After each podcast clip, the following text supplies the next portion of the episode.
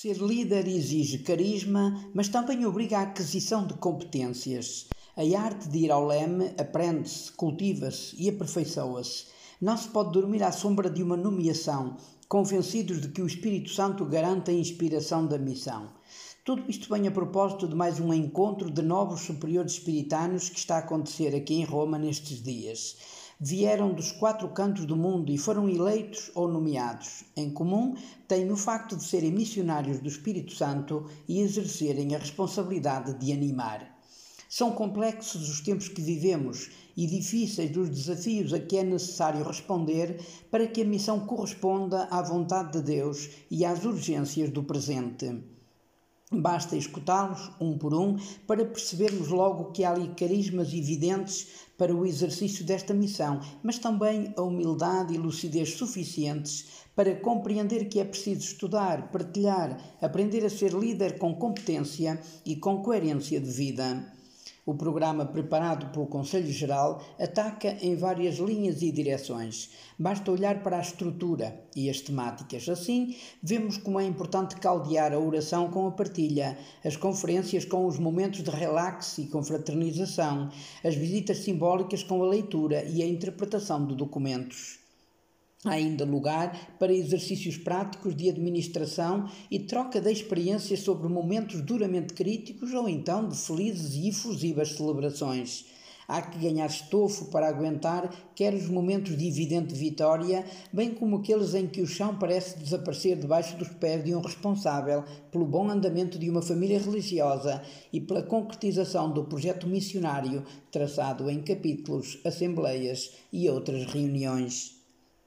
Uma congregação com mais de 300 anos tem já uma longa história para contar e muitos compromissos concretizados.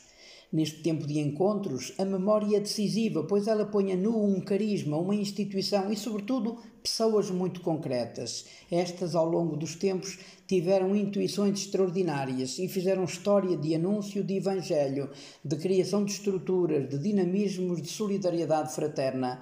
Há muitas razões para dar graças a Deus por tudo quanto foi feito, mas há sobretudo a responsabilidade de ler os sinais dos tempos e hoje fazer o que estiver ao alcance para ajudar a construir um mundo mais humano, mais fraterno e mais cristão.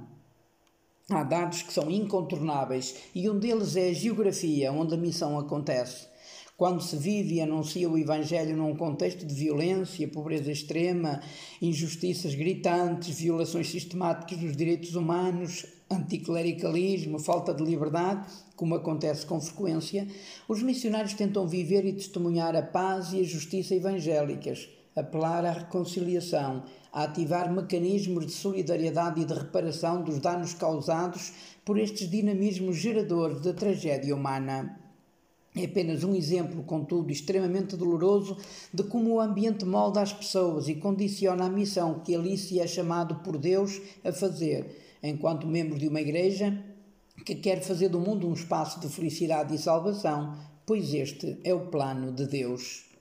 Posso quase dizer que o mundo todo veio a Roma. Assim chegaram missionários da Amazónia, Camarões, Congo, Brazzaville, Etiópia, Guadalupe, Guiana Francesa, Haiti, Martinica, Ilha Maurícia, Nigéria, Irlanda, Senegal, Ilha Reunião, Seychelles e África do Sul.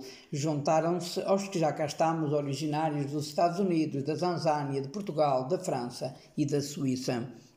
Após encontros iniciais com apresentações de líderes e partilha de projetos missionários, foi dado um espaço largo à formação sobre liderança e animação. Ocuparam largo tempo os tempos fortes de formação da justiça, paz e integridade da criação, da proteção de menores e adultos vulneráveis, do desenvolvimento, da comunicação, da vida em comunidades interculturais, da partilha de espiritualidade e missão com os leigos, bem como os desafios lançados pelas nomeações missionárias aos jovens confrades e às comunidades que os acolhem. Fora de casa, o encontro foi sobretudo marcado pela participação na audiência do Papa Francisco na Praça de São Pedro, bem como pela peregrinação a Assis.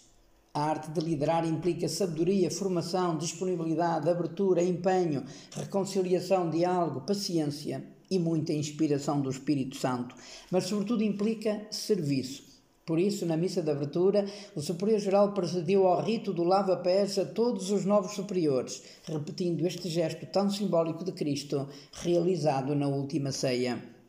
E, claro, citou o Mestre: Como eu vos fiz, fazei vós também.